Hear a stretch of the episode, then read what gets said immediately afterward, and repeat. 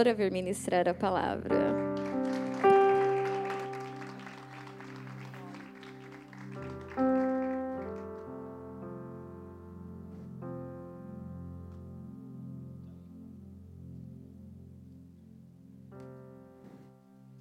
Amém, queridos. Boa noite. Abra a tua Bíblia comigo, livro de Romanos, capítulo 7.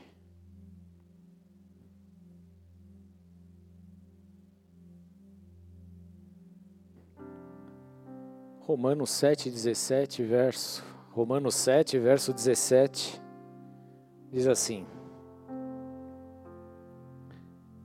Neste caso, não sou mais eu quem o faz, mas o pecado que habita em mim.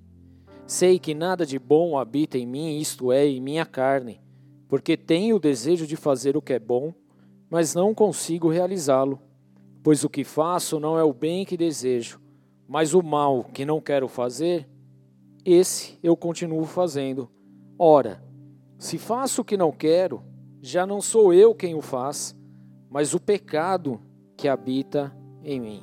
Feche seus olhos, vamos orar. Senhor, em nome de Jesus, nós queremos te exaltar nessa noite, glorificar ao Senhor, declarar a nossa total rendição diante do teu altar.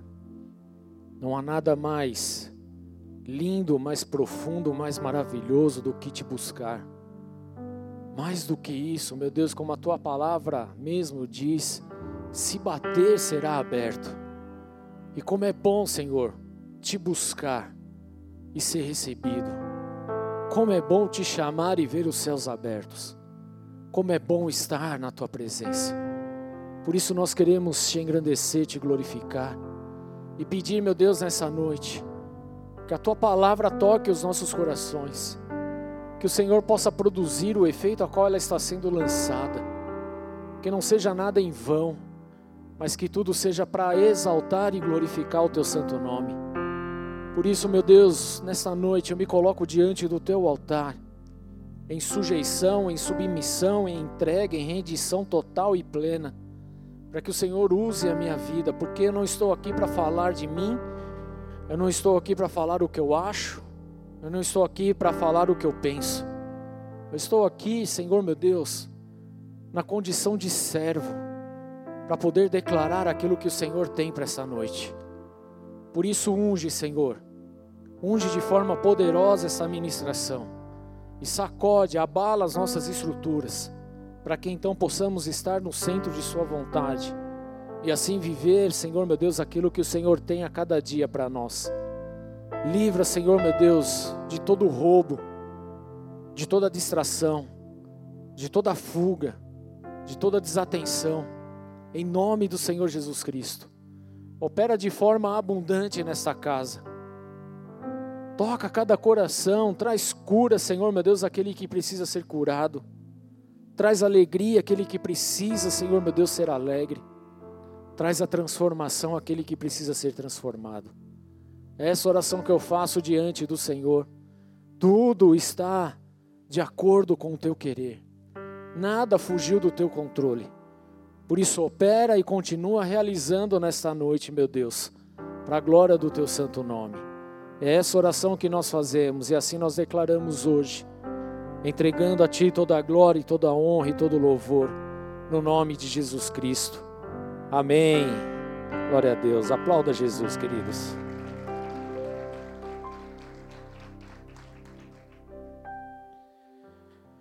Pois o que faço não é o bem que desejo, mas o mal que eu não quero fazer, esse eu continuo fazendo.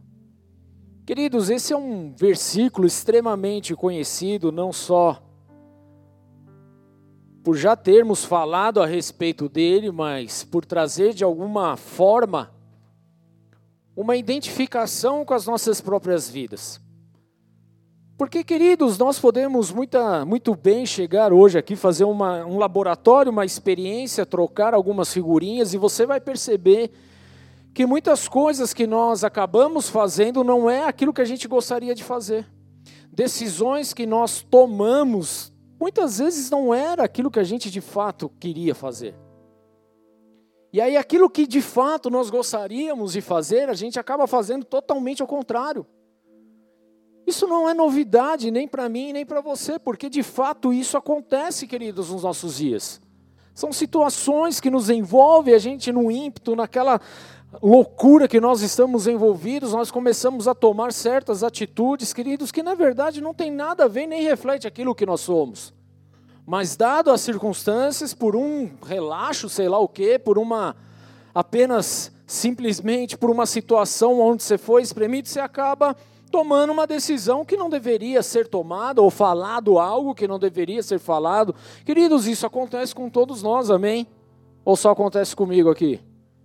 Só comigo? Se for, tudo bem, querido, eu reconheço diante do Senhor. Mas eu creio, querido, que isso acontece com todos nós aqui, amém? Nós vivemos um tempo onde queremos a todo instante arrumar desculpas para as coisas, ao invés, querido, de nós assumirmos as nossas responsabilidades.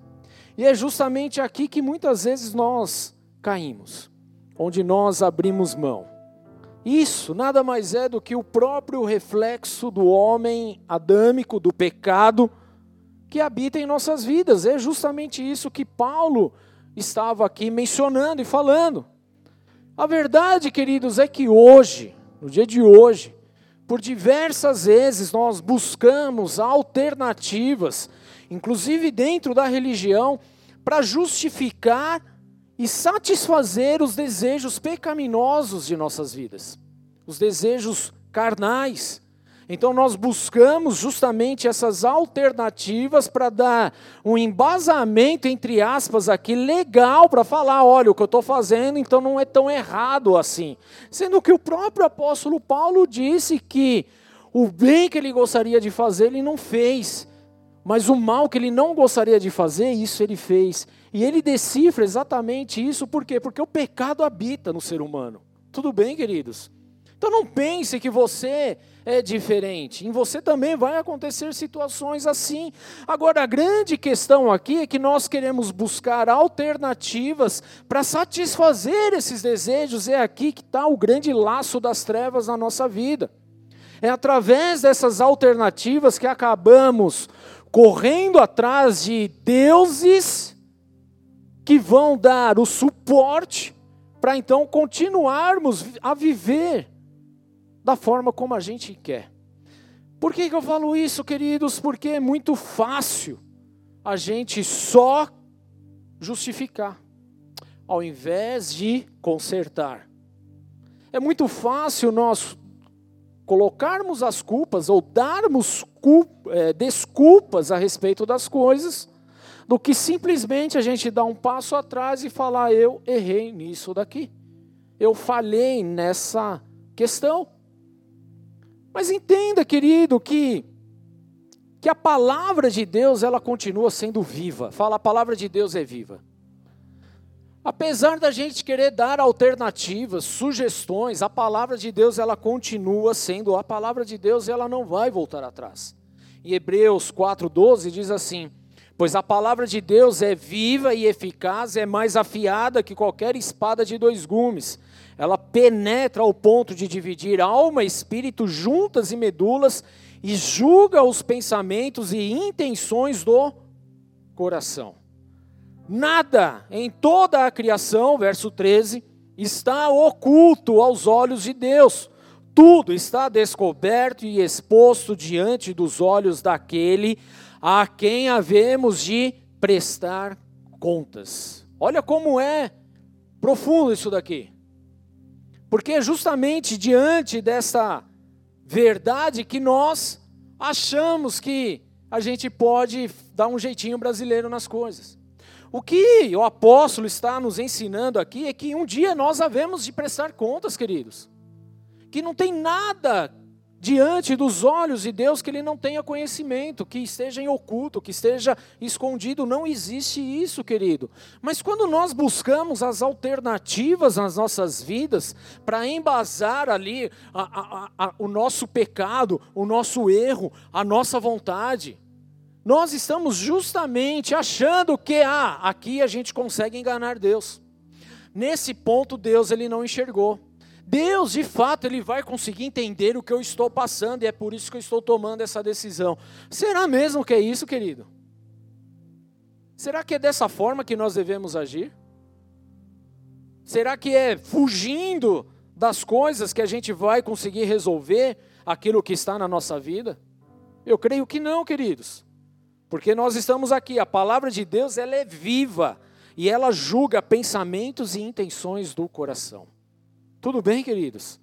Ela não só é viva, mas ela é digna de toda a aceitação. Fala a palavra, é digna de toda a aceitação. Olha só, 1 Timóteo 4:1 diz assim: O Espírito diz claramente que nos últimos dias alguns abandonarão a fé. Tudo bem? Estão comigo aqui? E seguirão espíritos enganadores e doutrinas de demônios. O que, que é isso daqui, queridos? Por que, que as pessoas vão buscar isso? Justamente para esconder aquilo que precisava ser transformado na vida dela. Tudo bem? É isso que acontece. Isso daqui é buscar alternativas, inclusive dentro da religião, que foi o que eu falei agora há pouco, de supostas religiões para dar o que? Suporte para aquilo que ela está fazendo, ou aquilo que ela quer viver. Amém? Ao invés de se corrigir. Então aqui diz: abandonarão a fé e seguirão espíritos enganadores e doutrinas de demônios.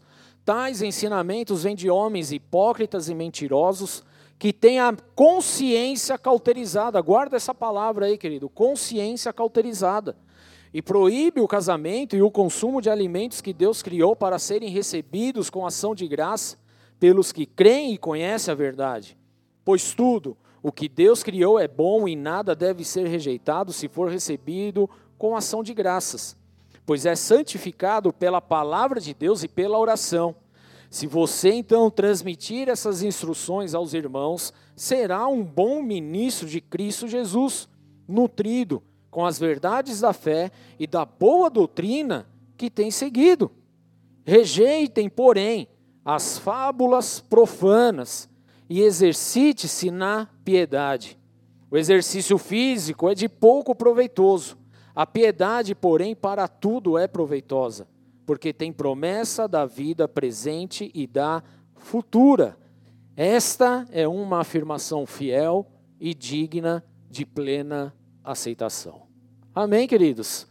Olha só o que está sendo tratado aqui, a respeito justamente daquilo que nós vamos trazer como alternativas para justificar aquilo que a gente quer viver, para justificar aquilo que está de errado na nossa vida, mas que em alguns lugares aceitam como se fosse normal, para justificar exatamente o, o, o pecado que habita em nós. Então a gente começa a a usar de desculpas para isso. Mas a palavra de Deus, querido, ela diz que nos últimos dias todas essas coisas aconteceriam e que na verdade os homens estariam em busca de desses homens, dessas pessoas que iriam trazer uma palavra suave, que iria trazer algo que fosse ali massagear os seus egos, os, as suas almas, as suas carnes, queridos. É isso que está sendo tratado exatamente aqui, querido. E nada está encoberto diante de Deus. E ele ainda fala o seguinte: que nós precisamos rejeitar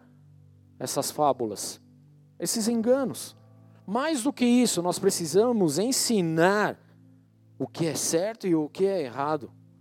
Porque uma vez que nós assim agirmos, então nós vamos estar debaixo da vontade de Deus e a gente vai poder dizer que essa é uma afirmação fiel e digna de plena aceitação. Mas lá em Timóteo ele também continua dizendo, só que lá em 2 Timóteo 2:11, essa palavra é digna de confiança. Fala, essa palavra é digna de confiança. Quem é digno de confiança, querido? A palavra de Deus. Tudo bem? É essa. Se morrermos com Ele, com Ele também viveremos. Se perseveramos, com Ele também reinaremos. Se o negamos, Ele também nos negará. Se somos infiéis, Ele permanece fiel, pois não pode negar-se a si mesmo. Olha só que interessante isso, queridos. Porque a palavra de Deus, ela transmite confiança, segurança. Ela trata e trabalha exatamente a respeito disso. E ela fala: se morrermos com Ele, com a palavra, Jesus Cristo, com Ele nós vamos viver. Se perseveramos nele, na palavra, que é Jesus Cristo, com Ele, Jesus, nós reinaremos. Lembre-se, queridos, que lá no final Jesus fala a respeito de reinos. Mas, Senhor, se eu perdi, perdi meu pai, minha mãe, o que, que a gente ganha? Olha, vocês vão ganhar muito mais do que isso na vida vindoura e reinarão comigo. Queridos, isso é poderoso demais. Se somos infiéis, Ele não vai ser infiel com a gente, porque Ele não pode negar a si mesmo. Tudo bem? Ele vai continuar a sua fidelidade. Amém, queridos? Isso é importante ter claro, queridos. Por quê? Porque nós estamos hoje envolvidos num tempo onde as coisas estão sendo barateadas. E infelizmente, muitas vezes nos esquecemos desses ensinos a todo tempo. Pior do que isso, querido, nós tentamos viver debaixo dos falsos deuses para validar o nosso pecado. E a gente se esquece daquilo que de fato a palavra de Deus nos ensina. Não é raro ouvirmos, queridos, de pessoas, pessoas comuns, pessoas leigas, supostos pastores, vamos entender lá, queridos, famosinhos gospels, e por que não dizer de algumas celebridades que a Bíblia deveria ser reescrita? Deveria ser trazida para os dias atuais porque ela está ultrapassada. Você já ouviu algo a respeito disso? Querido, nós ouvimos isso a torto e à direita. Entenda que isso não é de hoje, amém? Não é a primeira vez que ouviremos a respeito disso e nem será a última vez, infelizmente. Sempre haverá aqueles que vão tentar corromper a palavra de Deus para satisfazer as suas próprias vontades carnais e pecaminosas, queridos. É exatamente a respeito disso que Paulo estava instruindo aqui Timóteo. Mas nós precisamos ter um alerta com base bíblica a respeito disso, amém, queridos?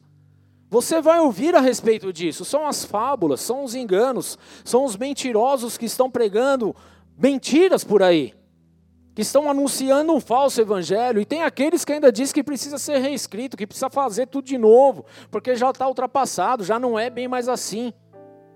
Como se a gente pudesse limitar o mover e a ação de Deus, sendo que isso não é possível, querido. Mas nós precisamos de um alerta. Eu quero deixar um alerta aqui. Olha só que a palavra de Deus fala, Mateus 24, 35. O céu e a terra passarão, mas as minhas palavras jamais passarão. Amém, queridos? A palavra de Deus, ela permanece viva. A palavra de Deus, ela permanece digna. Tudo vai passar, tudo tem um começo, um meio e um fim. As nossas vidas, ela tem um começo, um meio e um fim também. As coisas que estão à nossa volta também têm um fim, querido. Mas a palavra de Deus, ela permanecerá para sempre. Apesar do que nós ouvimos, apesar das lorotas que nós estamos vendo por aí, querido, a palavra de Deus ela continua firme. A palavra de Deus ela continua fiel. A palavra de Deus ela é digna de aceitação. Amém, queridos. Não é porque levantam-se pessoas ou celebridades ou conhecidos ou famosos ou falsos profetas ou qualquer outro cara qualquer, querido, pouco importa. O que importa é que a palavra de Deus palavra de Deus ela continua viva e ela continua sendo digna e ela não vai alterar, querido ela permanecerá firme e inabalável para todo sempre, porque isso é a vontade de Deus. Amém, queridos? Não se engane, achando que nós podemos colocar Deus dentro de uma caixinha e julgar o seguinte: se não for do meu jeito, esquece. Querido, quem nós somos? Para colocar Deus contra a parede. Que falta de temor, de responsabilidade, de conhecimento da palavra é essa, queridos? Nós, como homens e mulheres de Deus, precisamos entender que Deus ele é soberano. Não há outro nome além dele, não existe nada maior que ele, ele é único, ele é exclusivo. Ele fez tudo com a palavra dele, querido. Ele tem o começo, o meio e fim, ele sabe o que está acontecendo, o que vai acontecer, ele sabe que há um tempo determinado, querido. Ele determinou, inclusive, que Satanás e seus demônios vão para o calabouço. Vão para o lugar de enxofre, de fogo, querido. Ele já determinou tudo isso. Quem somos nós para achar que a gente pode mudar alguma coisa referente à palavra de Deus? Meros mortais que nós somos. Queremos até fazer o bem, mas ele não, a gente não consegue, a gente faz o que é mal. Essa é a nossa condição, querido, nós precisamos entender a respeito disso. E Deus ainda ele deixa aqui claro eu vou lá para o finalzinho de Apocalipse, o último capítulo da Bíblia, querido. Os últimos versos, para ser mais exato, onde Jesus fala assim, Apocalipse 22, 18: Declaro a todos os que ouvem as palavras, a profecia deste livro. Alguém ouvindo as palavras de Deus aqui? Presta atenção que está falando com você. Se alguém lhe acrescentar algo, Deus lhe acrescentará as pragas descritas nesse livro. Alguém quer praga aí? Se você quiser, só você acrescentar alguma coisa do que está escrito na Bíblia. Tudo bem? Você quer praga? Não. Você, você, você quer coisa boa, né? Então permaneça fiel na palavra. Tudo bem? Amém? Aí ele continua: Se alguém tirar alguma palavra desse livro de profecia, Deus tirará dele sua parte na árvore da vida e na cidade santa que são descritas nesse livro. Ou seja, estará tirando ele, sabe de onde? Do céu. Sabe o que isso significa? Que vai para o inferno. A minha pergunta aqui, queridos, é: você quer ir para o inferno? Quer ir? Quem deseja ir para o inferno? Ninguém. Então não tire absolutamente nada do que está escrito nessa palavra. Há um outro versículo que fala que se acrescentar um tio ou um jota, um pingo que seja, seja considerado anátema. O que é anátema? Maldito. É isso que Deus ele é claro. Ele não joga aqui com palavrinhas. Ele joga real. Se alguém pôr, se alguém tirou, tá lascado. Porque isso não fui eu que falei. O que eu falei está aqui, então viva de acordo com essa base. É isso que vocês têm que fazer. Não é querer moldar segundo a sua vontade. Então, tome cuidado, queridos, com aquilo que você está ouvindo por aí. Ele continua: aquele que dá testemunho dessas coisas diz sim, venho em breve. Amém, vem Senhor Jesus. E o último versículo aí que diz: a graça do Senhor Jesus seja com todos. Amém. Que assim seja. É isso, queridos. Tudo bem? Então, cuidado com aquilo que você está ouvindo, com aquilo que você está vivendo e com, talvez com aquilo que você está desejando. Muito cuidado, queridos para ver se não está querendo mudar aquilo que Deus deixou para nós. Para ver se de repente a gente não está inserindo ou tirando algo que está na palavra de Deus. Cuidado! Cuidado! Isso é perigoso demais. Cuidado! A grande questão, queridos, é que nós, por diversas vezes, queremos moldar a Deus segundo a nossa vontade. Nós queremos que Deus faça aquilo que é a nossa vontade. E por isso temos visto tantas coisas absurdas acontecendo nesse planeta chamado Terra. Tudo bem? Absurdos. Por quê? Porque nós os achamos deuses.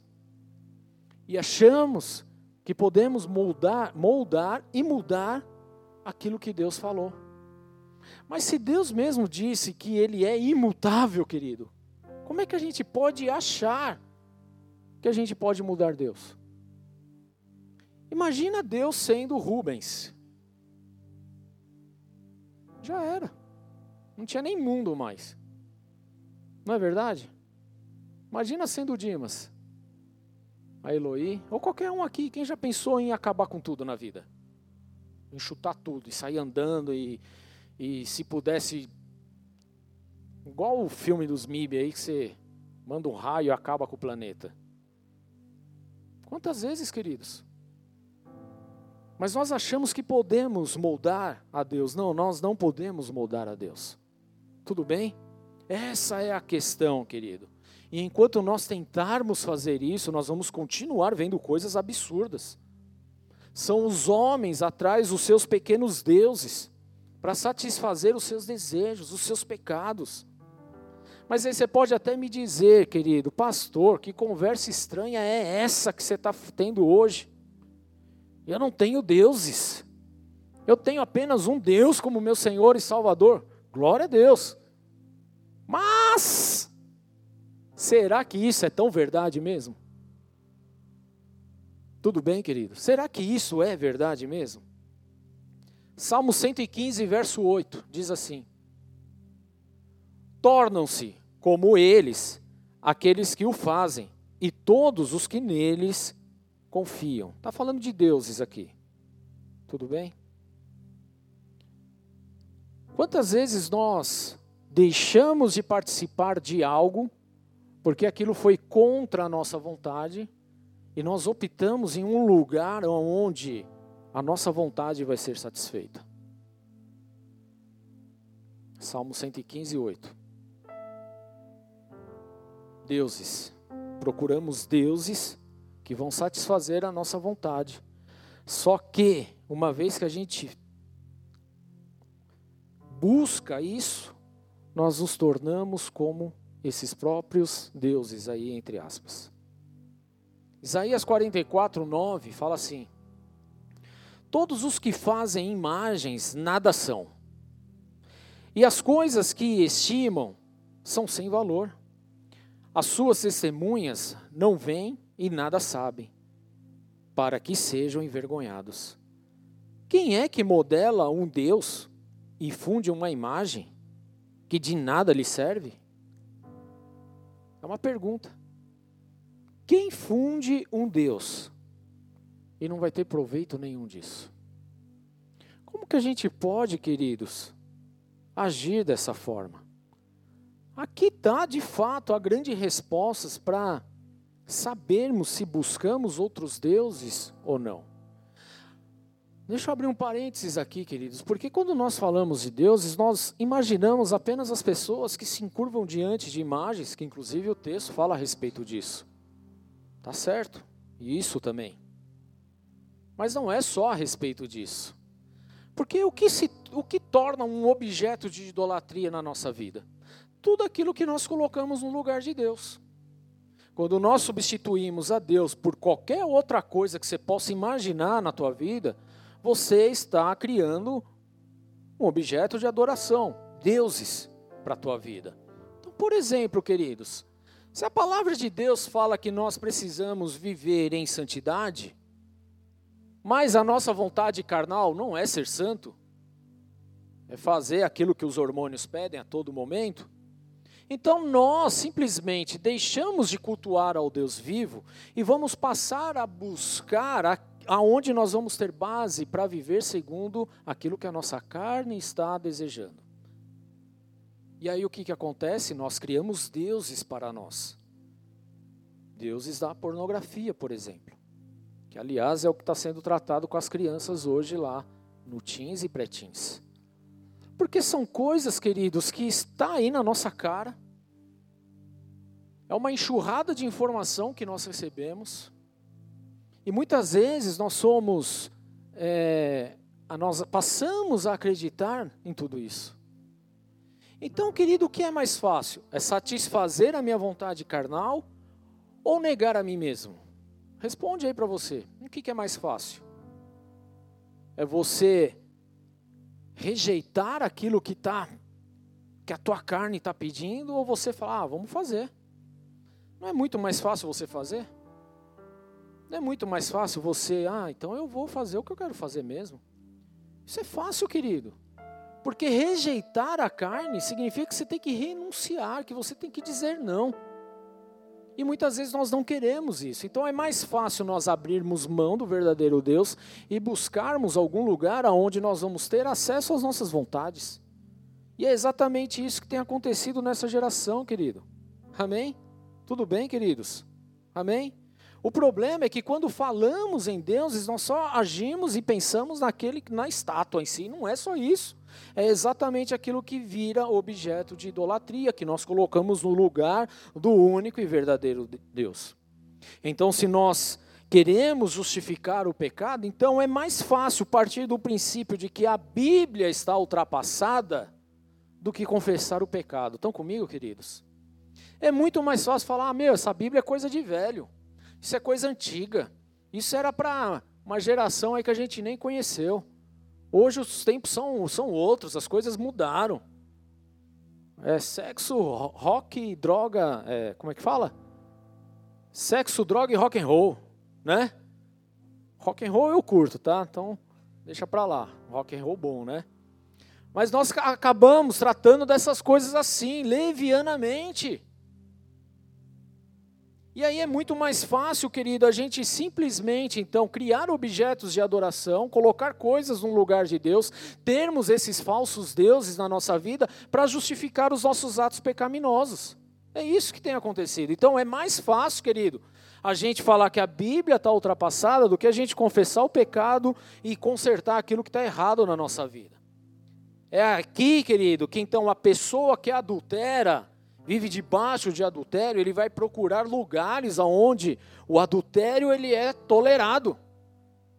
Ele vai buscar, querido. E não se impressione, porque há igrejas, inclusive, assim. Lembra dos falsos mestres que nós falamos aqui em Timóteo? Que trarão doutrinas enganadoras, doutrinas de demônios. Não se não, não pasmem, querido, porque existe, tudo bem? A gente não precisa falar só do satanismo. A gente não precisa falar só daqueles que estão lá na, na Umbanda, que estão em qualquer outro lugar, que estão fazendo coisas erradas. Não, querido, nós estamos falando de, de conceitos bons aqui, seria, vamos dizer, vamos entender dessa forma. E é exatamente isso que acontece. Então o cara ele vai procurar um lugar onde o adultério ele é tolerado. Aí a pessoa que está acostumada a beber e gosta de manguaçar, o que, que ela vai fazer? Ela vai procurar também um lugar onde a bebida se torna tolerável. Tudo bem, queridos? Passa a ser tolerável. Por que, que eu gostava, querido, num, num, período curto da minha vida, de ser também é, católico? Porque a bebida era tolerável. Alguém confrontava você, pastor, lá? Não, nunca houve confronto, muito pelo contrário. Bebia todo mundo junto. Então eu bebia de domingo a domingo, literalmente, queridos. Literalmente, porque era tolerado, podia. Até ter um encontro com a palavra de Deus e ver que aquilo era errado. Amém? Lendo a palavra, meu, tem alguma coisa errada na minha vida, porque não está batendo. As coisas não estão certas. Porque eu estava buscando um lugar onde tolerasse aquilo que eu fazia. Pronto. Então, para mim era cômodo estar ali viver debaixo daquilo. Mas era o certo? Era o correto? Eu estava de fato vivendo aquilo que era a promessa de Deus sobre a minha vida? Não, porque eu criei um Deus que sustentasse o meu vício. Foi isso que aconteceu. Estão comigo, queridos? A importância de nós termos isso claro hoje na nossa vida, porque era exatamente isso que acontecia.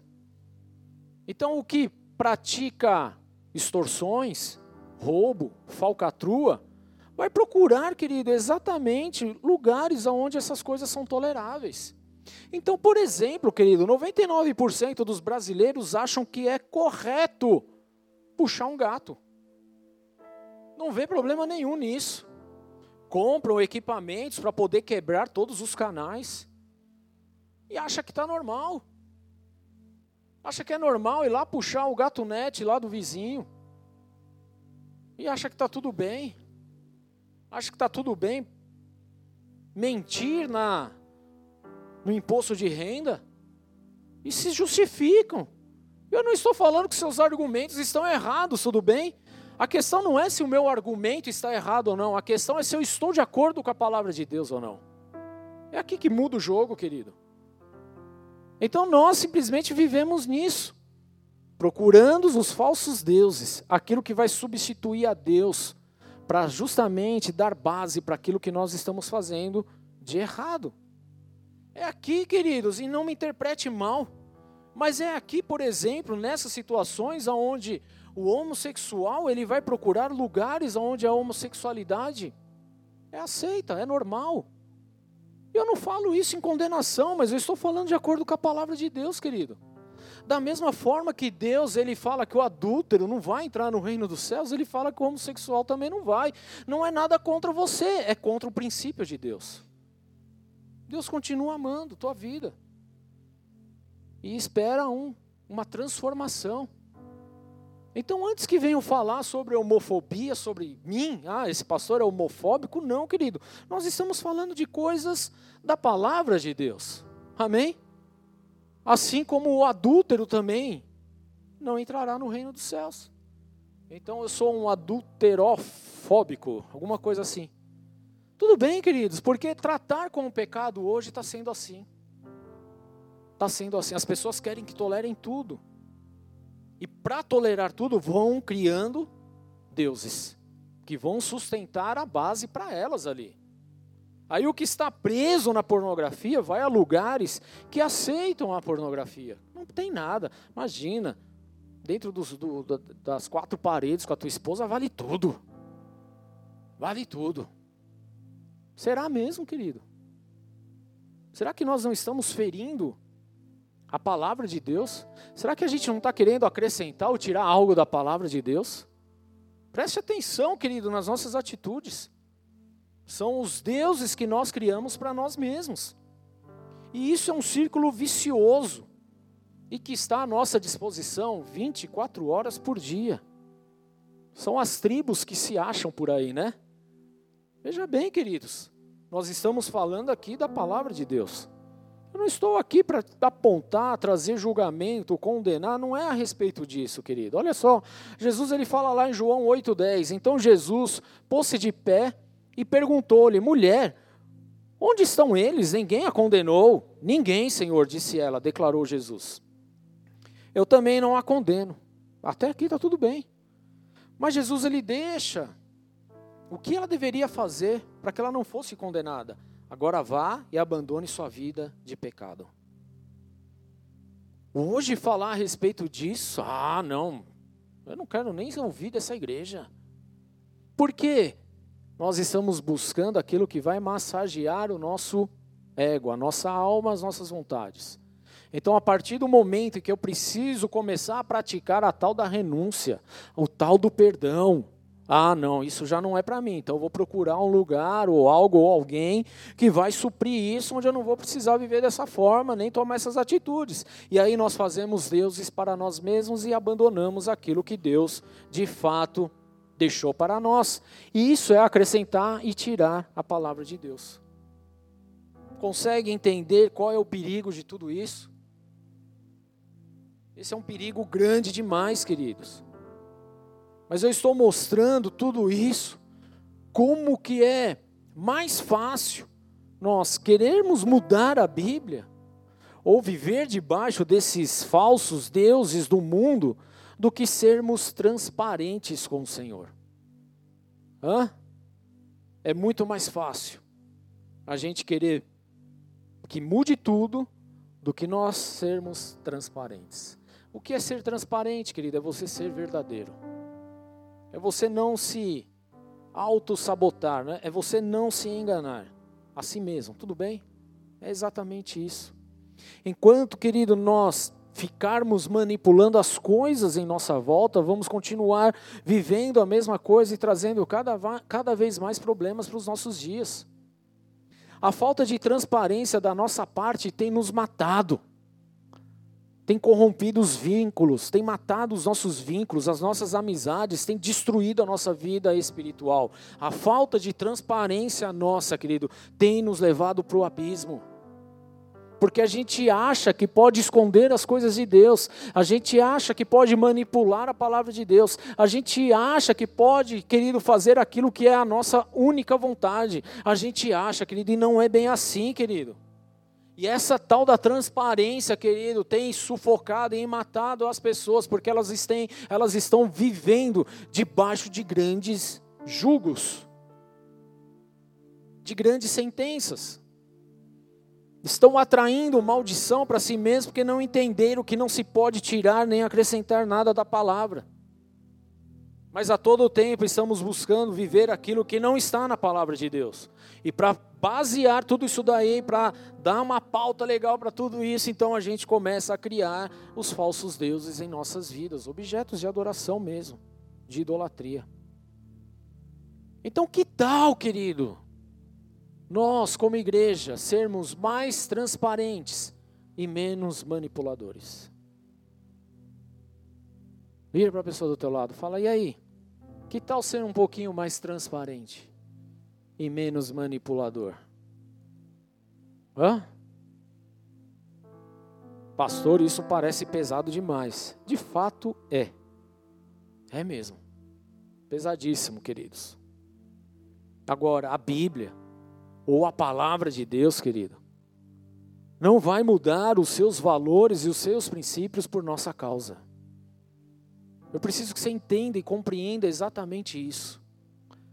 Deus ele é imutável, ele fala lá em Malaquias a respeito disso. Depois ele vem e fala que ele é o mesmo ontem, hoje, será o mesmo eternamente. Amém. Glória a Deus. E a gente até entende isso. Mas na hora de colocar em prática, a gente quer mudar algumas coisas. A gente quer mudar alguns princípios. A gente quer mudar alguns conceitos a gente começa a permitir concessões na nossa vida, a gente começa a aceitar aquilo que não deveria ser aceitável, a gente começa a achar normal aquilo que não deveria ser normal. Nós começamos, queridos, a, a trocar o certo pelo duvidoso, nós trocamos a palavra de Deus por aquilo que estão falando aí fora e a gente nem sequer vai se aprofundar na palavra para ver se estão falando alguma lorota, alguma mentira, nos enganando, falando alguma outra coisa ou não. As pessoas estão atrás daquilo que vai satisfazer a vontade delas. Esses dias eu estava vendo um vídeo, querido, onde um, um, um suposto pastor ele enche um, um, balão, uma bexiga, amarra e ele vende aquele balão, acho que era por 500 reais para ele ter então o bafo ungido do, do, do pastor. Seria abençoado. A gente ri, queridos, mas será que nós não agimos também assim com Deus? Não, eu vou atrás de tal pessoa porque aquela pessoa ela é profeta, ela vai falar comigo. É o balão. São os falsos deuses. Não, eu vou na igreja do fulano tal, porque fulano tal é o cara do momento, é ele. Deus só fala através dele. Será mesmo? Não é o tal do balão esse aí também não? Com o bafo fugindo? Bafo de onça, né? E aí, como é que fica? Será que esse também não é a gente quando a gente senta na igreja e a gente percebe que não é o pastor que não vai pregar, mas é uma outra pessoa? Ah, não, então, puxa, estou perdendo meu tempo aqui, não, não, hoje não é o pastor. Que se lasque, querido. O importante é falar a palavra de Deus. Será que quando a gente pensa dessa forma, e olha, você nem chegou a falar, você pensou, Será que a gente, querido, não está criando esses balões, esses falsos deuses para as nossas vidas? Como que é? Hum? Será que não é? Nós não criamos pequenos deuses? Será que quando a gente, por exemplo, querido, a gente está em célula e há uma mudança de líderes de célula e a gente fica bravo porque mudou o líder de célula? Será que nós não estamos criando pequenos deuses também? Aceita no coração, querido. Porque é mais fácil a gente querer burlar a palavra para satisfazer a nossa vontade do que a gente renunciar a nossa alma, a nossa vaidade, querido, para fazer aquilo que é a vontade de Deus. Será que diante de tudo isso não são esses balões que nós criamos na nossa vida também? Será que não é para se pensar nisso? Queridos, muitas vezes nós estamos mais adorando a Satanás do que adorando a Deus. Meu Deus, eu achei que eu nunca ia falar isso na vida. Mas infelizmente é isso que mostra as nossas atitudes. Deus ele não vai mudar a essência dele, o atributo dele, quem ele é, a palavra dele, querido, porque a gente acha que tem que mudar. Ele não vai mudar nada disso. Amém? Ele não vai mudar, querido. A palavra dele continua sendo fiel, a palavra dele continua sendo viva, a palavra dele continua sendo digna de toda aceitação. Essa é a palavra de Deus. Agora preste atenção, porque Deus e nem Jesus, ele passa a mão na cabeça só porque você acha que poderia ser diferente. Não. Não passa. Vira uma pessoa do teu lado. Fala, Jesus não passa a mão na cabeça, não. O que, que ele disse para a mulher adúltera? Para a prostituta ali? Alguém te condenou? Não. Eu também não. Mas, vá e não peques mais. saia dessa vida de pecado, não volte mais. E foi exatamente isso que ela fez. Porque lá no final ela está lá, servindo a Jesus. Amém? E nós? Como nós estamos? Olha o que Jesus fala em Marcos 2,17. Ouvindo isso, Jesus lhes disse: Não são os que têm saúde que precisam de médicos, mas sim os doentes. Eu não vim para chamar justos, mas pecadores. E há um outro versículo que fala que ele veio chamar os pecadores ao arrependimento. A mudança, a confissão, a transformação, querido. Jesus ele não veio para falar, olha, tudo que você está fazendo está certo, continue assim, que, meu, todos os caminhos levam a mim mesmo. Ele não falou a respeito disso. Mas ele deu um direcionamento, ele falou o que precisava ser feito, o que precisava ser abandonado, o que precisava ser renunciado, que não poderíamos viver mais dessa forma. Ele não saiu passando a mão na cabeça, mas ele trouxe a, a verdade. Entenda, queridos, não é Deus que tem que mudar alguma coisa, não é a palavra que precisa ter alguma mudança, mas é a nossa vida que precisa passar por uma profunda transformação. É o meu caráter, é o meu coração, é a minha vida que precisa ser profundamente transformada, querido, porque nós estamos enraizados no pecado. O bem que eu quero fazer eu não faço, mas o mal que eu nem queria fazer eu estou fazendo porque nós estamos enraizados no pecado. Então, o que nós precisamos, querida, é de uma profunda transformação em Jesus Cristo. A Bíblia não vai mudar, querida, a palavra de Deus não vai mudar. Mas nós precisamos de mudança. Nós precisamos de mudanças. Você precisa ter a consciência. Lembra que eu falei para você guardar a consciência? Porque lá na palavra falou que os homens tinham a consciência cauterizada. E por isso iam atrás das fábulas, por isso iam atrás dos falsos profetas, por isso vão atrás aí de tanta lorota. Nós precisamos ter a consciência do que é errado, para então, a partir daí, querido, nós sermos trabalhados na palavra de Deus, para sermos aperfeiçoados diariamente. É necessário ter consciência. O arrependimento vem com quê? Consciência. O batismo vem com quê? Consciência. Você precisa saber o que está fazendo. Porque senão não tem validade nenhuma diante do Senhor. Nós precisamos ter a consciência do que é errado. Você tem consciência do que é errado? É a partir daí então que você vai ser tratado no Senhor. Para justamente abandonar tudo isso e ser aperfeiçoado. E por que eu digo consciência, queridos? Porque muitos se acostumaram tanto com o que é errado, que estão com as suas mentes o que? Cauterizadas. Acostumou. Acostumou a viver na pornografia. Fica 24 horas por dia na pornografia. Acostumou a adulterar. Toda hora está querendo adulterar. Não pode passar um rabo de saia, tá olhando, tá assoviando está falando besteira. Porque está com a mente cauterizada. Não consegue abandonar a mentira, não consegue abandonar o roubo, não consegue abandonar nada, porque está com a mente cauterizada. Você precisa entender, querido, você precisa ter a consciência de que tudo isso é errado. E quem te convence a respeito disso? O Espírito Santo de Deus que hoje está tocando a tua vida e a minha vida aqui.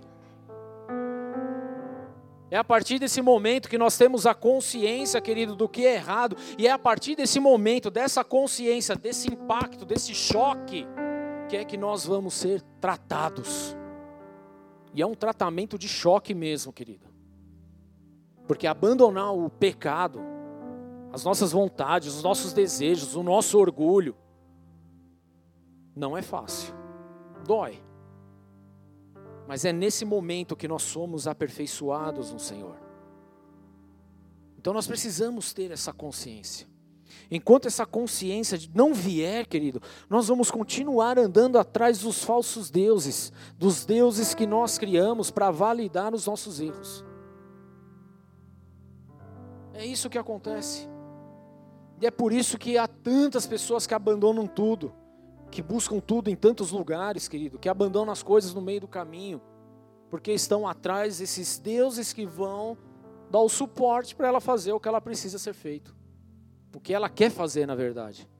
Não é nem o que precisa ser feito, mas é fazer o que ela acha que deveria ser feito. E aí abandonam tudo.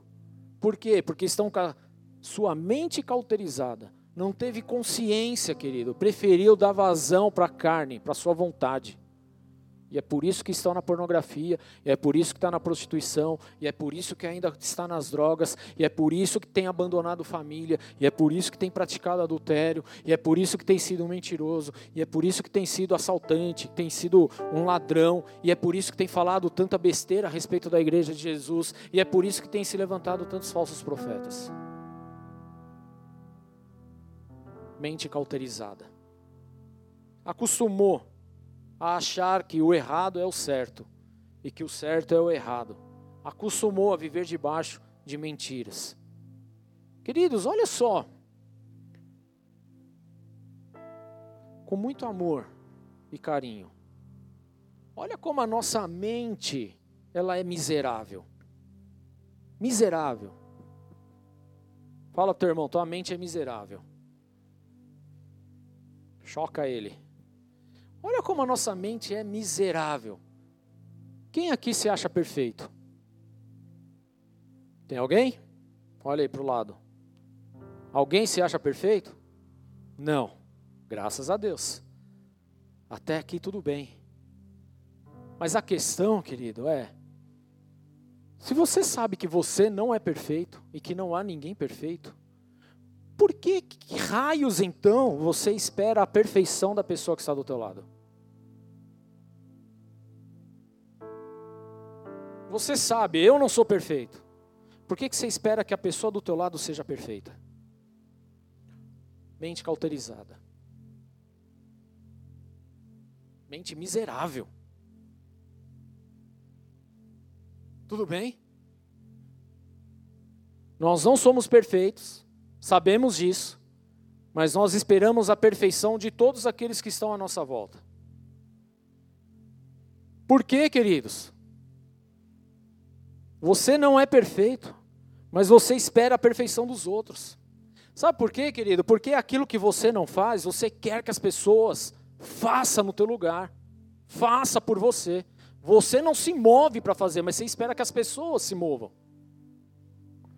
Você não fala, mas você espera que as pessoas falem. Você não age, mas você espera que as pessoas ajam. Você não é o perfeito, mas você espera que todos à sua volta sejam perfeitos. É isso que acontece. Aquilo que você não quer se esforçar para fazer, você espera que os outros se esforcem ao máximo para fazer. Olha como a nossa mente é miserável. Precisa urgentemente de transformação. Precisamos de transformação urgente, igreja. Porque muitas vezes nós nos levantamos para falar que sexo antes do casamento é pecado. A gente fala para o outro, mas nós mesmos não vivemos essa realidade. A gente senta para conversar e fala, ó, oh, pornografia é pecado, mas nós mesmos vivemos na pornografia. Nós falamos para a pessoa da, da, que trabalha com, ó, oh, não adultera a tua esposa, mas você mesmo adultera. Mente miserável que nós temos. Sabe por quê? Porque nós não somos transparentes conosco mesmo. Nós não somos transparentes com o Senhor. Por isso, querido, nós precisamos hoje está sendo feito um convite para você ser transparente. Para que eu seja transparente.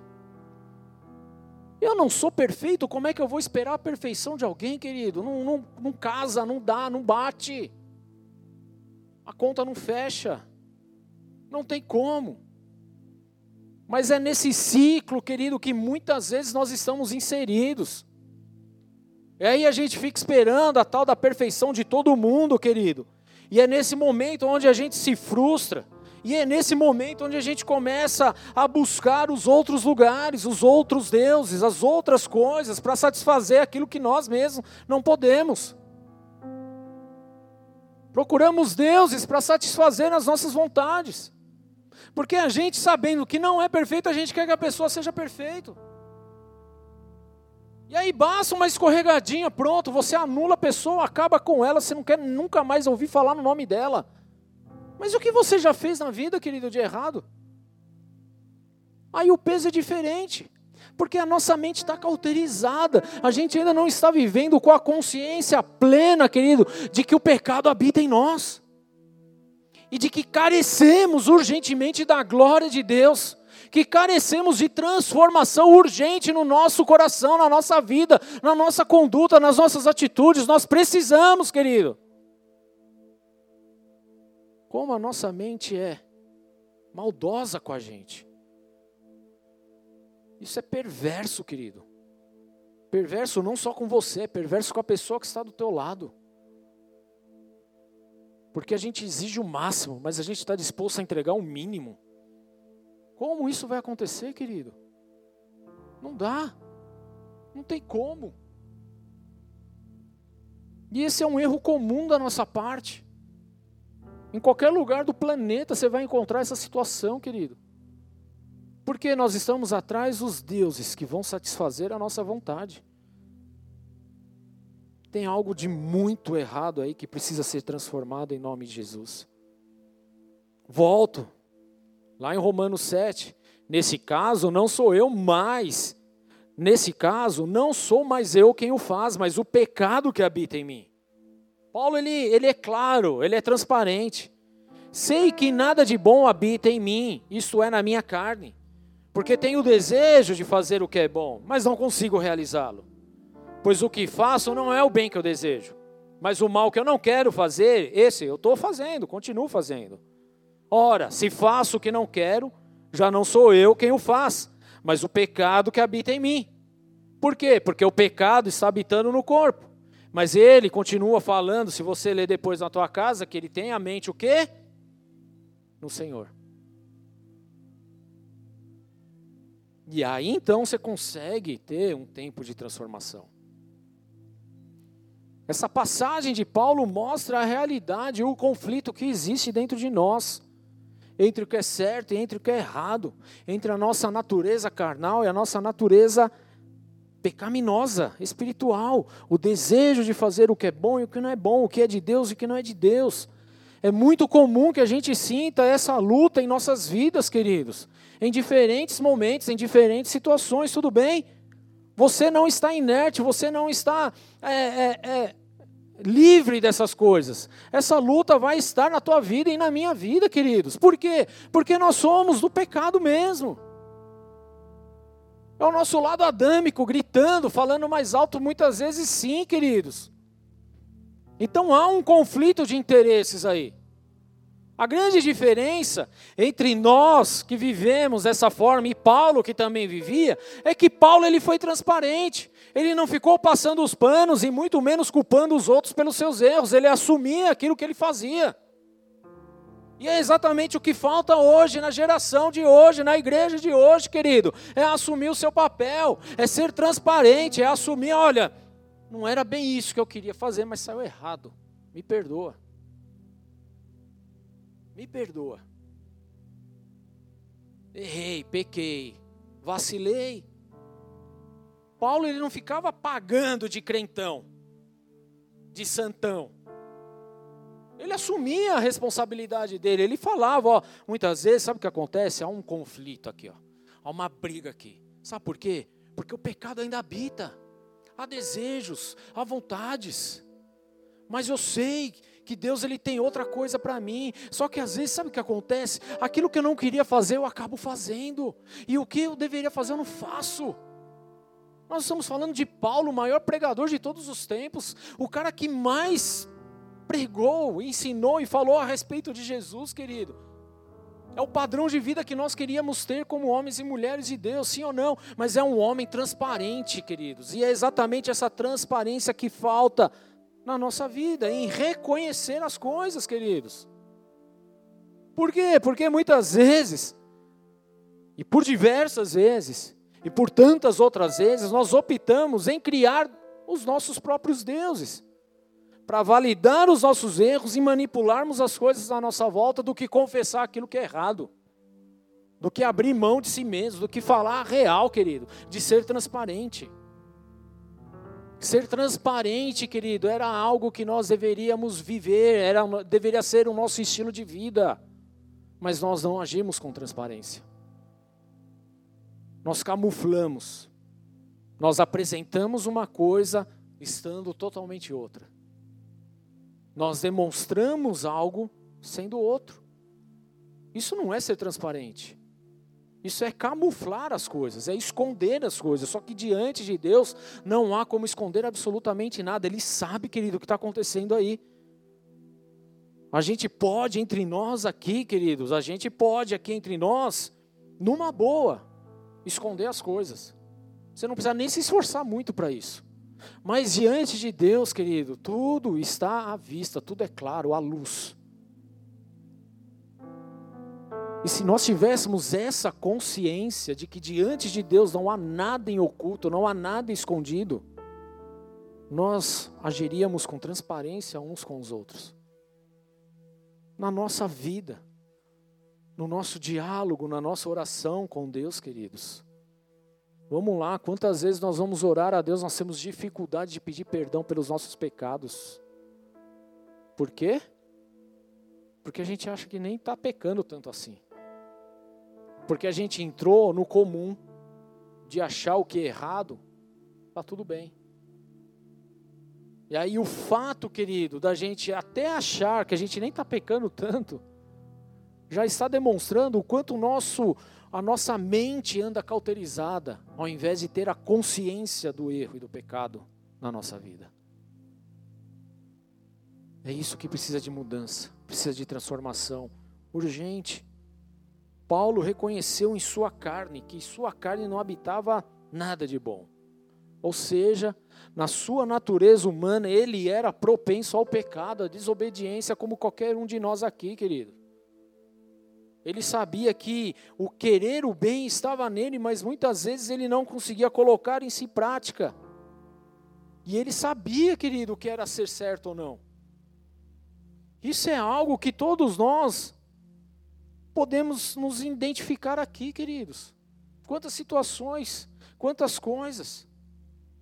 A gente olha para a vida de Paulo e a gente consegue enxergar um pouquinho do Rubens que tem ali, um pouquinho do Dimos, um pouquinho do Elohim, um pouquinho do Renato. Pelo menos deveria ser assim, se fôssemos transparentes. Então seja transparente, reconheça. O que, que você pode fazer diante de tudo isso, querido? É ser transparente, não tem outro jeito. Você precisa ser verdadeiro. Você tem que parar de manipular os fatos, os dados, as coisas e reconhecer o que está acontecendo. Colocar para fora. Romanos 7, 24. Miserável homem que eu sou, quem me libertará do corpo sujeito a esta morte? Nós estamos no mesmo texto, no mesmo contexto. Graças a Deus por Jesus Cristo, nosso Senhor, de modo que, com a mente, eu próprio sou escravo da lei de Deus mas com a carne da lei do pecado. Paulo ele reconhece que é somente através de Jesus que ele poderia ser salvo desse conflito na vida dele. É só através de Jesus, queridos. Apenas em Jesus. Ele sabia que somente através da graça e do poder de Deus ele poderia vencer, querido, toda essa questão, toda a sua natureza pecaminosa e viver uma vida de santidade e obediência. E isso também é verdade para mim e para você, querido. É só através de Jesus Cristo, amém? Da graça e do poder dele é que nós vamos romper com o pecado, é que nós vamos viver em santidade. Quando reconhecemos a nossa incapacidade de viver a nossa vidinha perfeita por conta própria, mas eu faço um parênteses aqui, porque na verdade você já entendeu que você não é perfeito, tudo bem? Amém? Que na verdade é cheio de imperfeição, mas fica buscando os próprios deuses por aí para pautar a sua vida. Então nós podemos voltar, querido, a Deus hoje e confiar em Sua graça e confiar no Seu poder, porque somente Ele pode nos ajudar e nos livrar e a vencer todas essas coisas, amém? É através de Jesus, querido, que nós vamos passar a viver em conformidade com a palavra de Deus. É através do Filho de Deus, Jesus Cristo, que veio, morreu, padeceu, mas ressuscitou no terceiro dia e foi elevado aos céus, querido, é que nós vamos viver de fato o rompimento com o pecado na nossa vida, porque passamos a ser transparentes do Senhor, não mais enganadores, usurpadores, manipuladores, queridos. Porque muitas vezes é isso que nós somos como igreja, como homens e mulheres de Deus, querido. Manipuladores da verdade. Mas o que nós precisamos, querido, você não precisa ficar dando desculpa. Você não precisa ficar achando remédio por aí. Você não precisa ficar correndo atrás de deuses para dar base no teu, na tua vida. Tudo que você precisa é do poder de Deus fluindo na tua vida. É da graça de Jesus Cristo, queridos. Porque nós somos vulneráveis. Você precisa entender isso, querido. Você é vulnerável. Você tem suas fraquezas, você tem as suas limitações, você tem os seus dias bons e os seus dias ruins, queridos. Você tem os dias agradáveis e os não tão agradáveis assim. Você tem os dias de riso, mas tem os dias de choro. Você precisa entender, você é vulnerável, você não é um super crente, um super cristão, você não é o bambambam bam, bam da, da história, você não é melhor que ninguém e eu não sou pior do que ninguém, querido. Nós somos todos iguais perante Jesus. Nós precisamos entender a nossa vulnerabilidade, as nossas fraquezas. Somos passíveis de erros, de enganos, sim, queridos, mas nós precisamos, acima de tudo isso, sermos o que? Transparentes com o Senhor. Transparentes. 2 Coríntios 12, 9 fala assim: Mas ele me disse: Minha graça é o suficiente para você, pois o meu poder se aperfeiçoa na fraqueza. Portanto, eu me gloriarei ainda mais alegremente em minhas fraquezas, para que o poder de Cristo repouse sobre mim.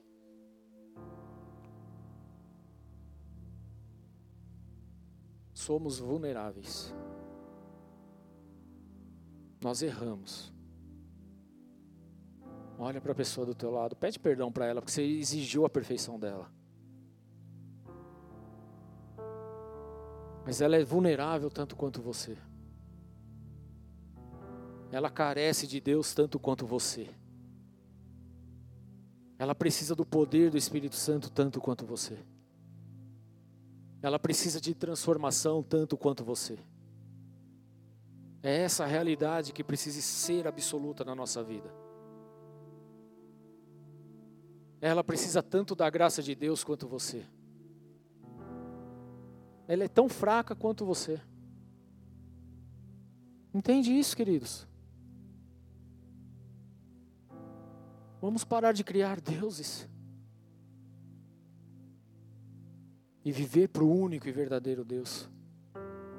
É isso que nós precisamos fazer como igreja do Senhor. Minha graça te basta, minha graça é o suficiente, pois o meu poder se aperfeiçoa na sua fraqueza. É essa a realidade em nossas vidas, queridos. Sabe quando nós vemos o poder de Deus se movendo? É quando a gente entende que nós viemos do pó e vamos retornar ao pó. Sabe quando nós vamos viver de fato o poder de Deus? É quando entendermos, querido, que nós somos falhos, que nós temos erros, é onde nós vamos ver o poder de Deus agindo em nossas fraquezas. É quando você estiver de frente para aquela, aquela, aquela internet, para aquele celular,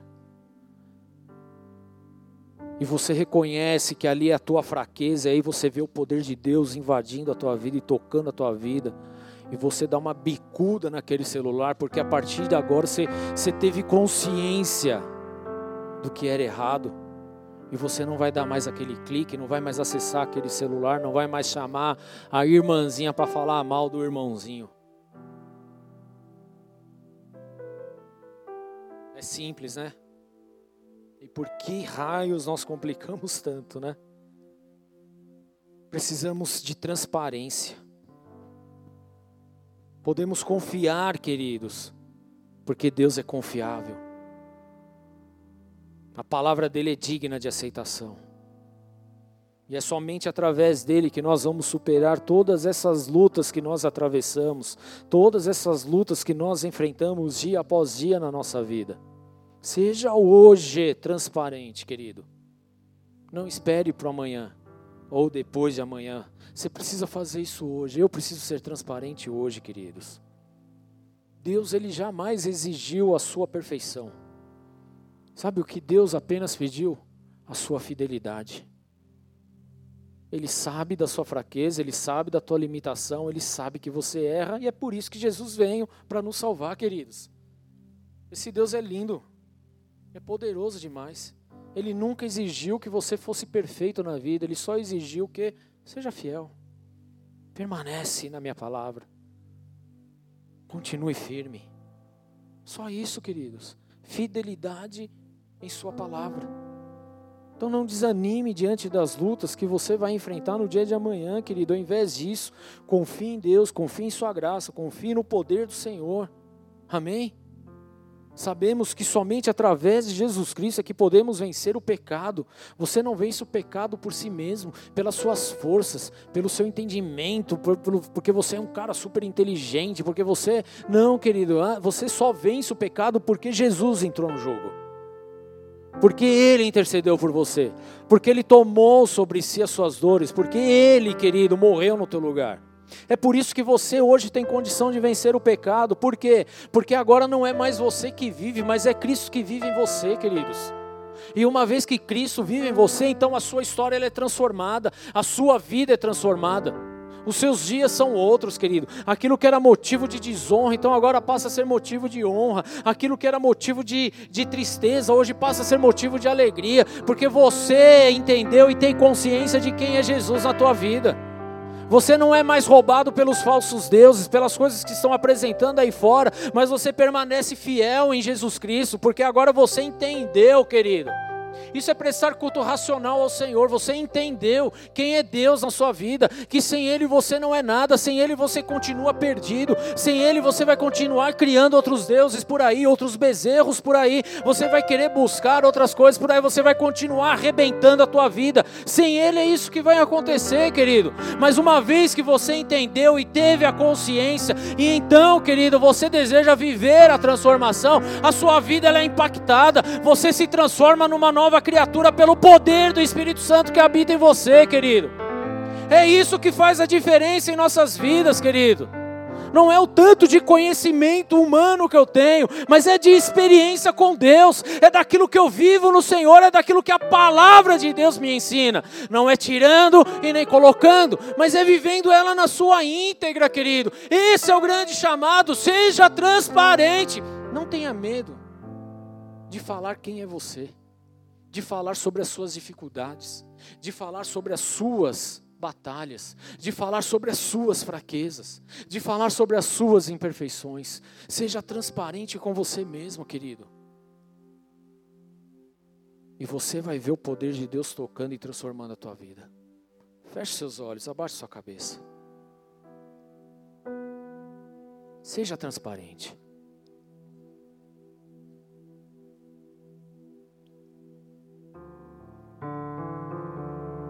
Não queira mais manipular as coisas à sua volta. Não haja mais, querido, como se você não soubesse da verdade. Não busque mais por alternativas.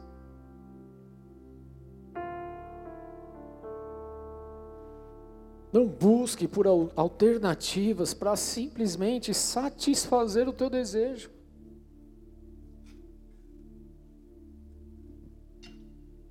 O nosso desejo vai nos levar à ruína, à perdição, ao pecado, querido. Paulo, o homem que foi elevado aos céus, teve experiências das quais ele não poderia transmitir aos homens, queridos. Nós não estamos falando de um qualquer. Paulo, ele entendeu que a carne dele habitava o pecado e que havia uma luta intensa a respeito disso. Que haja esse entendimento hoje também em nossas vidas, em nome de Jesus Cristo. Mas para você vencer, você precisa de Jesus, querido. É Ele, somente Ele que pode te dar a vitória. É somente através dele, querido, que você vai conseguir também ser transparente consigo mesmo. Porque nele está a verdade, Ele é a verdade. E se você deseja entregar a tua vida a Jesus, eu quero fazer um convite para você nessa noite. Seja transparente com Jesus. Ele não está te pedindo a perfeição. Apenas a sua fidelidade na palavra dele. Você que está nessa casa, que nos acompanha de forma online, se essa palavra ministrou ao teu coração e você deseja ser transparente, entregar a tua vida a Jesus nessa noite, então repita essa oração assim comigo. Senhor Jesus. Senhor Jesus. Hoje. Hoje. Eu declaro. Eu declaro. Que só existe um Senhor. Que só existe um Senhor. E um Salvador. E um Salvador. Sobre a minha vida. Sobre a minha vida. E esse és tu. E esse és tu. E eu declaro. E eu declaro. Com a minha boca. Com a minha boca. Crendo no meu coração. E ainda no meu coração. Crendo no meu coração. Crendo no meu coração. Que só existe. Que só existe. Salvação. Salvação. Através de Jesus. Através de Jesus. Aquele que veio. Aquele que veio. Que morreu. Que morreu. Que sofreu. Que sofreu. Mas que ressuscitou ao mas terceiro que ressuscitou dia. ao terceiro dia. Por isso eu declaro. Por isso eu declaro. A minha vida. A minha vida. Em tuas mãos. Em tuas mãos. E eu estou sendo. Eu estou sendo. Transparente. Transparente. Em declarar em declarar que eu preciso do Senhor. Que eu preciso do Senhor. Todos os dias da minha vida. Todos os dias da minha vida. Amém. Senhor, em nome de Jesus, eu apresento cada uma dessas vidas. E eu peço, meu Deus, escreve esses nomes no livro da vida. Que haja uma abundância sobre cada um deles. Que o teu Santo Espírito os toque, os mova a partir de agora, em nome de Jesus. Sem mais comparações, sem mais manipulações, mas com transparência diante do Senhor. É essa oração que eu faço, assim eu os consagro cada um deles diante do Senhor em nome de Jesus. Amém e amém. Aplauda Jesus, queridos.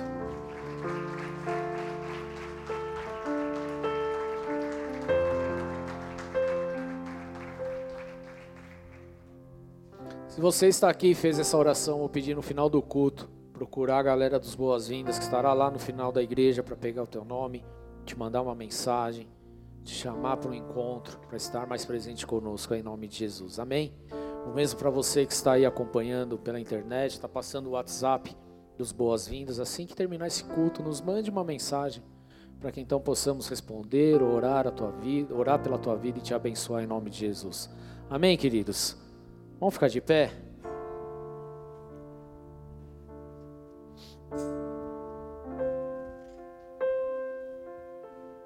Há um convite. É como um convite de casamento que você recebe. Porém, querido, é você que define se vai a essa festa ou não. Esse convite é feito para todos nós, a sermos transparentes. Porém, só vai ser transparente quem quiser. Nunca ninguém vai te forçar a nada. Mas hoje nós contamos com o poder do Espírito Santo de Deus, que nos convence a respeito do pecado, da justiça e do juízo. Talvez você tenha percebido quantas vezes nós criamos deuses na nossa vida. Só para dar algum embasamento para as nossas vontades. Por pequenas que sejam. Mas você também entendeu, querido, que a palavra de Deus, ela é viva. Ela é digna de toda aceitação. E que nada pode ser tirado ou acrescentado dela porque quem assim o fizer terá um preço muito alto a pagar. Deus ele continua sendo o mesmo. Ele não mudou.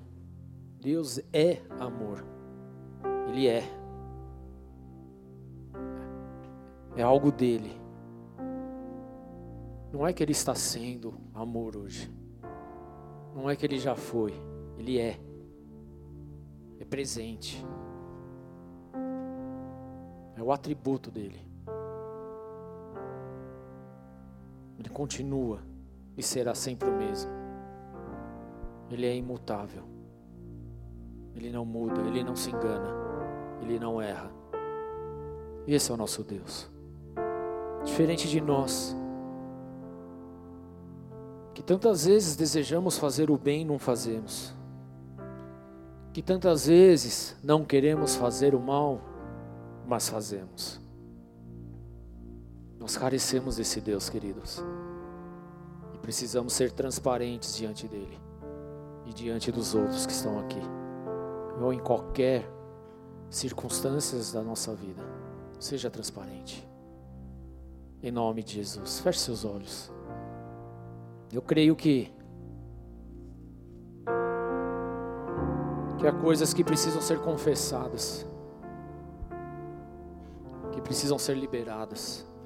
Isso faz parte da transparência. Não há como ser transparente querendo esconder algo lá de trás. Não dá. Porque na verdade, querido, quando nós escondemos algo lá atrás, nós estamos gerando matéria espiritual para que Satanás use isso contra nós.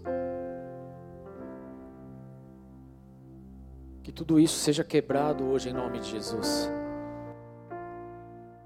Presente a tua vida diante do Senhor. Preste um culto racional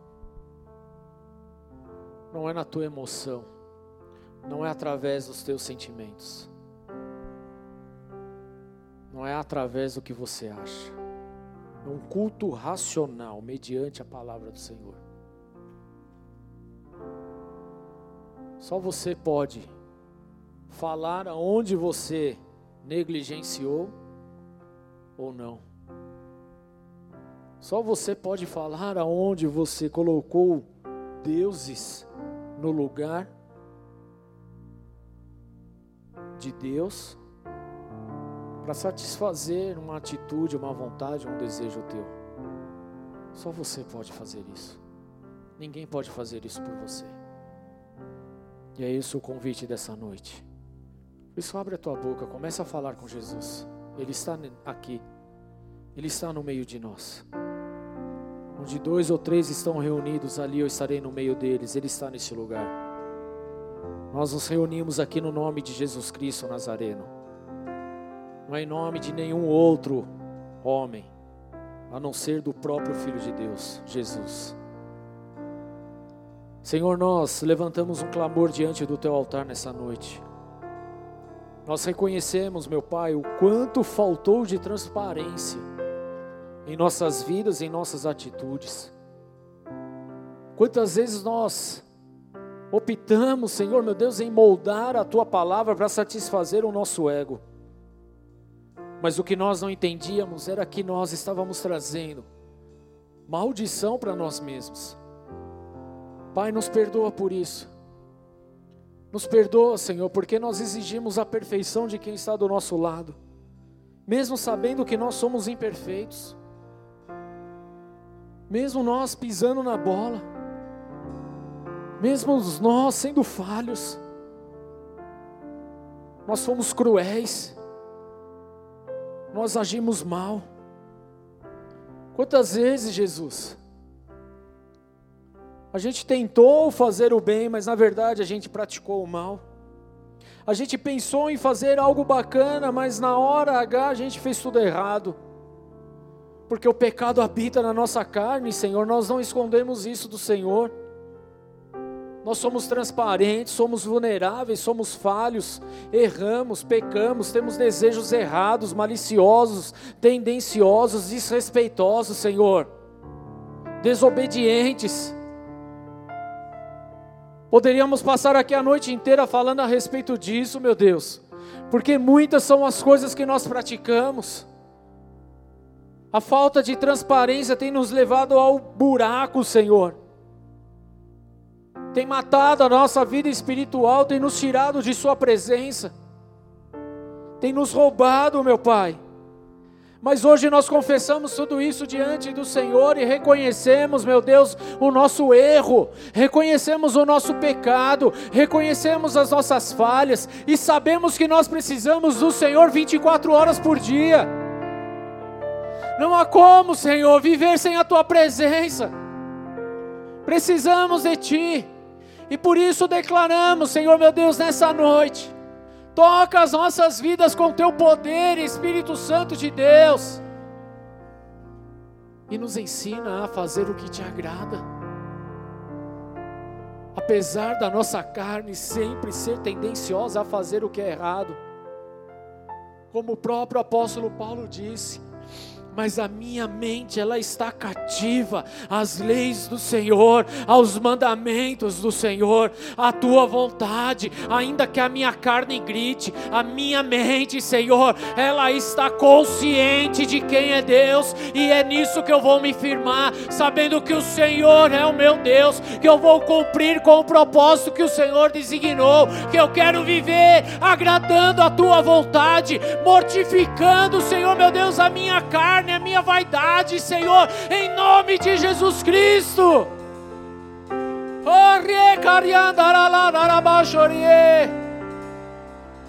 Assim nós oramos diante do teu altar, meu Pai, em nome de Jesus, em nome de Jesus. Adore ao Senhor, querido, mas com transparência, com verdade. Seja você diante de Deus. Seja você diante do Senhor. Não crie uma caricatura de si. Não crie um personagem de você mesmo. Seja exclusivamente você, autêntico, verdadeiro, transparente na presença do Deus vivo e poderoso. Em nome de Jesus.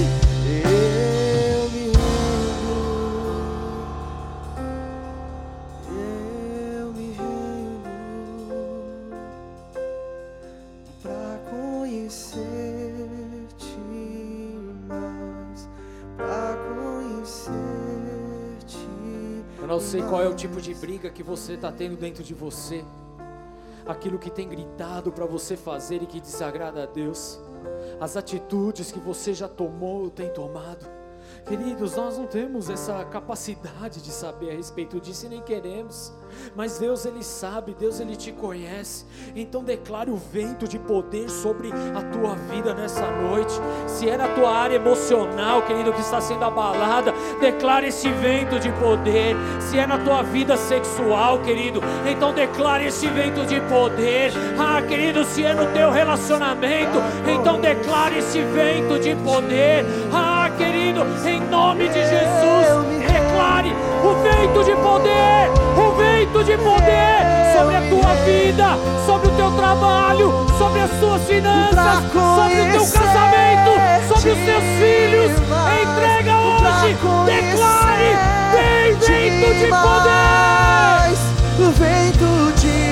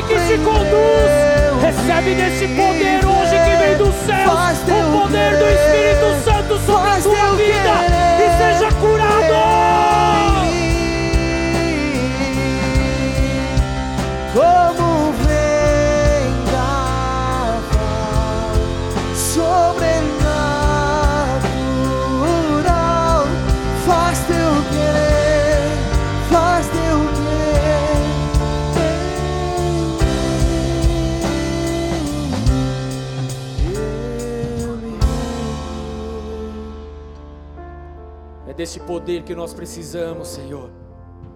Nós não precisamos de nada daquilo que o mundo tem oferecido. Nós não precisamos dos deuses que estão sendo oferecidos. Na verdade, nós os rejeitamos, Senhor.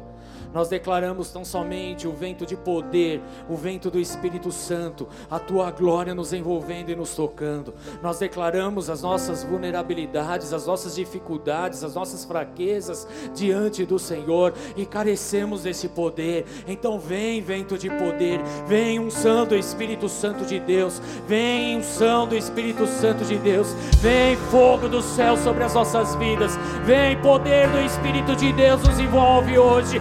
Ah, Espírito Santo de Deus, é o que nós precisamos, é o que desejamos hoje. Por isso chamamos a Ti. Vem, Espírito Santo de Deus, toca as nossas vidas hoje, despedaça e quebra o jugo. Queremos viver a Tua verdade, queremos viver a Tua palavra, desejamos viver a santidade, queremos honrar o Teu nome. Ah, Senhor, em nome de Jesus, que o Teu vento sopre sobre as nossas vidas hoje, em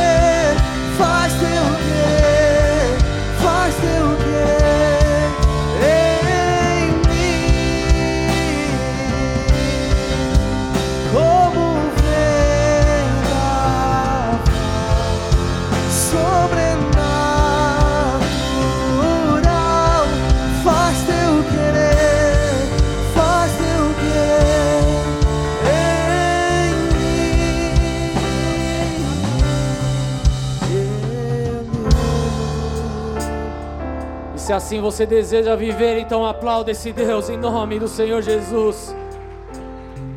Adore, adore esse nome poderoso. É Ele que tem o poder para te salvar.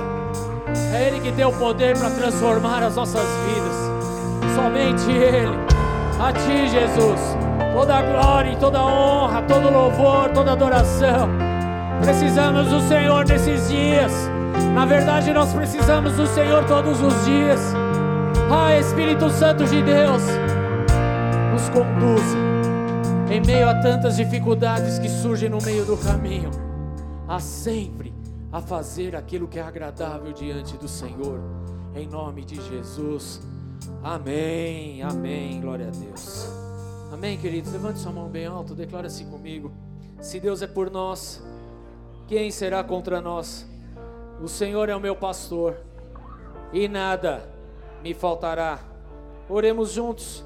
Pai nosso que estás nos céus, santificado seja o teu nome. Venha a nós o teu reino. Seja feita a tua vontade, assim na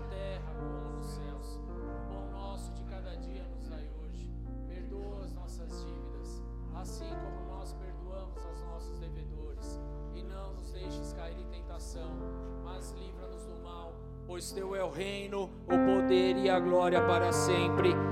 Amém. Deus abençoe para uma semana cheio de transparência.